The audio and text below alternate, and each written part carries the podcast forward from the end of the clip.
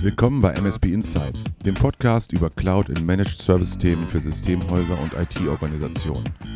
Abonniert uns im iTunes Store und unter Android oder verfolgt uns auf msp-insights.de. Stets aktuelle Informationen über die Folgen erhaltet ihr auch bei Facebook und Twitter.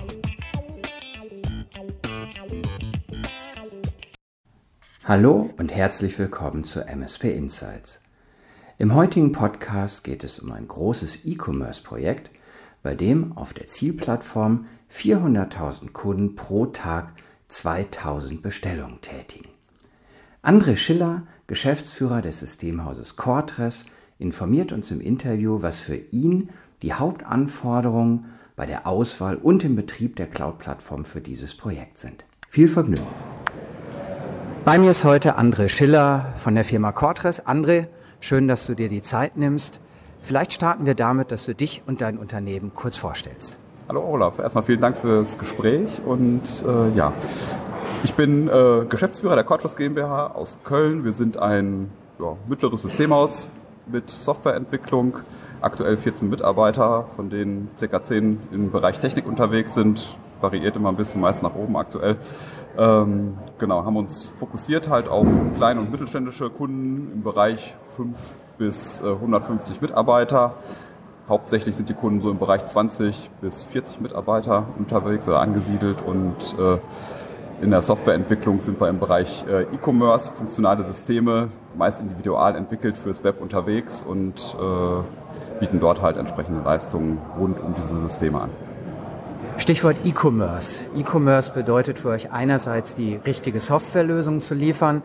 Das Ganze muss auch irgendwo laufen. Es geht um Cloud- und Managed Service-Themen und ihr betreut Kunden explizit auch über Cloud-Infrastruktur bei sehr sensiblen Systemen, wie ich mir vorstellen kann. Wenn das Geschäftsmodell E-Commerce ist, dann müssen Sie von euch, von der Quartras, was erhalten, was tatsächlich ganz hervorragend in der Cloud funktioniert. Vielleicht kannst du da mal ein Projekt beschreiben, was ihr für eure Kunden umgesetzt habt. Sehr, sehr gerne. Absolut wichtig. Also Stabilität ist in diesem Bereich natürlich das A und O. Ein Webshop, der nicht läuft, da kostet jede Minute richtig viel Geld. Ähm, wir haben in der Vergangenheit halt entsprechend, wie man es halt vor 10, 15 Jahren gemacht hat, ist man auf Blech gestartet, dann gab es halt die ersten Gehversuche mit eigener Virtualisierung im Rechenzentrum, dann halt für die Kunden. Ähm, immer wieder viele Sachen, die ja, mal positiv, mal eher negativ geliefen, was die Stabilität anging zum Beispiel äh, oder halt auch die Zuverlässigkeit der eingesetzten Hardware, wenn man diese angemietet hat.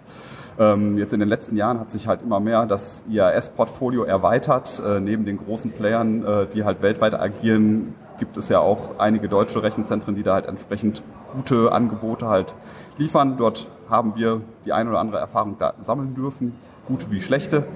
Ähm, aktuell haben wir halt ein Projekt migriert, was auf einen hochverfügbaren Cluster geschoben werden sollte oder geschoben wird, aktuell nicht geschoben werden sollte.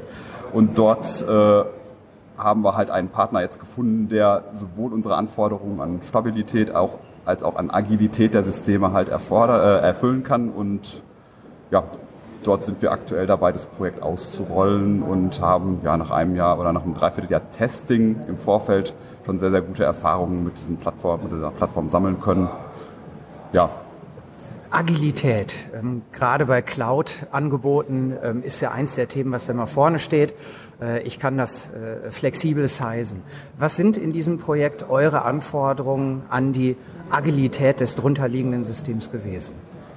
Die Hauptanforderung war halt das Verwalten von Peaks. In Webshops gibt es halt immer wieder Zeiten, sei es durch Marketingmaßnahmen oder Fernsehwerbung oder andere äh, einfach tageszeitabhängige äh, zu, äh, Zulauf halt auf den Systemen, wo wir immer wieder Probleme hatten halt mit der Auslastung der Systeme.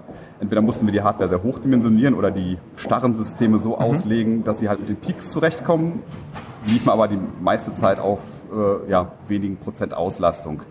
Ähm, die Idee war halt dahinter, ein agiles System äh, zu schaffen, was halt die Peaks entsprechend füttern kann mit hoher Hardware-Anforderung, äh, aber halt in den Down-Zeiten entsprechend äh, wenig Hardware halt einfach adressiert, sodass wir da halt kosteneffizient arbeiten können.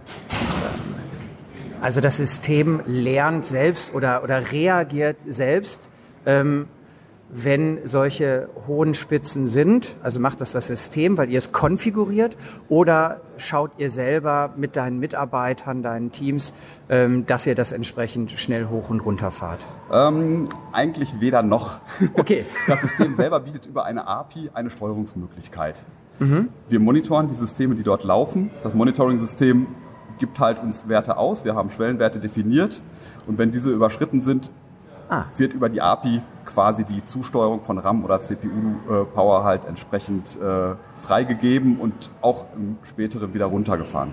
Das heißt, es ist schon weitestgehend automatisiert, nur nicht beim Hersteller, sondern bei der Quarters. Korrekt. Wir ah. haben halt entsprechend über die API-Steuerung mhm. die beiden Systeme Monitoring und IAS-Plattform sozusagen miteinander verbunden, sodass dort halt entsprechend zwischen den Systemen ja, agil äh, gearbeitet werden kann und entsprechend der Anforderung auch äh, die Ressourcen zur Verfügung gestellt werden. Ähm, was gehört neben dem reinen Server oder den Servern auch zum Infrastrukturpaket, was, was der Kunde, der Shop-Kunde, der E-Commerce-Kunde aus der Cloud bekommt? Also was nehmt ihr alles äh, in Anspruch oder was, was erwartet ihr von so einer Plattform, ähm, dass es euch zur Verfügung gestellt wird? Also für uns explizit für die Techniker und die Programmierer ist es halt sehr wichtig, dass die nah an, den, an der Basis des Systems sind. Also sprich, wir brauchen Systeme, in denen man arbeiten kann, als ob man quasi an der Hardware sitzt. Konsolenzugriff ist da zum Beispiel ein Stichwort. Das Konfigurieren von Netzen, äh, das äh, ja, Einfügen von Images, beispielsweise für Load Balancer oder Firewalls, ist ein sehr mhm. wichtiger mhm. Punkt, dass wir das halt alles selber machen können. Ähm, dort ist halt einfach bei uns auch die Geschwindigkeit gefragt, wenn wir in dem System Probleme haben, sodass wir halt entsprechend für den Kunden halt schnell agieren können, falls es da mal zu einem Fehler kommt, zu einer Fehlkonfiguration, Updates und so weiter und so fort, dass man da halt entsprechend schnell da ist. Also wir brauchen letzten Endes eine Private Cloud für den ganzen, für das Ökosystem halt des Kunden, wobei halt nach außen raus ja nur das Frontend, also die, die Shop-Systeme halt sichtbar sind, die Verwaltung im Hintergrund, sei es eine Callcenter-Anbindung oder aber ein ERP-System, Terminal-Server, soll in einem privaten geschützten Bereich liegen und von außen halt nicht da sein. Und das versuchen wir trotzdem, damit es performant bleibt, halt in einem Ökosystem zu halten, was entsprechend äh, ganz klassisch Firewall geschützt halt nach außen dann äh, frei zugänglich ist für die Kunden. André hat es geschafft, äh, den Anbieter, mit dem er all diese Anforderungen gerade umsetzt, nicht zu nennen. Ähm, wer das vielleicht trotzdem wissen möchte, welcher Anbieter das kann, André Schiller Quarters, dann müsst ihr vielleicht mal googeln, dann findet ihr ihn oder ihr schreibt mir eine E-Mail und dann beantwortet äh, André euch die Frage, mit wem er das macht, bestimmt auch selbst. Ähm, eine letzte Frage noch, André. Und zwar, ähm, so ein Shopsystem, E-Commerce findet in der Cloud statt. Ähm, ihr habt auch Kunden, die eben nicht E-Commerce machen, ähm, wie du eingangs gesagt hast, was, welche Kundschaft ihr habt. Ähm, auch bei denen ist ja das Thema ähm, Cloud ähm, immer mehr ähm, ja, in der Diskussion mit dem Dienstleister, mit euch wahrscheinlich auch. Ähm, bei welchen Kunden ist es so, dass die nicht nur on-prem bei euch anfragen, sondern auch mittlerweile sagen, Mensch, Herr Schiller, können wir da oder sollte man vielleicht nicht sogar ein Cloud-Angebot in Anspruch nehmen? Kommt tatsächlich immer wieder vor. Meistens oder häufig sind es Kunden, die etwas dezentraler oder mit mehreren Standorten organisiert haben, entsprechend an den Hauptstandorten vielleicht nicht ganz so hohe Bandbreite da ist. Äh, da ist es halt immer wieder ein Thema. Äh, bei Hardware-Neuanschaffungen, wenn wir über Leasing oder ähnliche Geschichten reden, kommen IAS-Systeme halt mit ihrer Flexibilität auch wieder ins Spiel, weil es halt einfach äh, auch ein Kostenpunkt ist, der ähnlich wie ein Leasing dann kalkulierbar ist. Und so können wir halt auch über die Schiene Geld letzten Endes auch mit den Kunden schon mal über ja, die Transformation in die Cloud halt letzten Endes reden. Ähm, perspektivisch sehe ich auch, äh, ja, dass ein Großteil, mit Sicherheit nicht alles, aber ein großer Teil halt auch der Funktionen halt in eine Cloud ausgelagert werden kann, ohne dass die Kunden ein, eine spürbare Einbuße haben. Ich sehe da eher die Vorteile der Integrität, der Sicherheit und äh, entsprechenden äh, Bestimmungen halt, die man im Rechenzentrum erfüllen muss, halt als Vorteil gegenüber der äh, On-Prem-Umgebung. Also wenn ein Kunde im Kopf schon mal sagt, ich zahle monatlich was, dann hat er die Alternative, was du eingangs gesagt hast, ja, wie dimensioniere ich das Ganze denn, so dass es dauerhaft äh, funktioniert. Wenn er liest, muss er das einmal entscheiden. Geht er in dem Moment mit euch auf eine IAS-Variante, ähm, kann er das monatlich in Anspruch nehmen, was er tatsächlich braucht. André, ich danke dir sehr für deine Informationen und wünsche dir noch eine schöne Zeit. Sehr Danke. gerne, danke fürs Gespräch. Wenn dir diese Folge gefallen hat, like uns bei Facebook, folge uns auf Twitter, immer unter MSP Insights oder am besten gib uns bei iTunes eine positive Rezension, das würde mich persönlich sehr freuen. Bis zum nächsten Mal, dein Olaf Kaiser.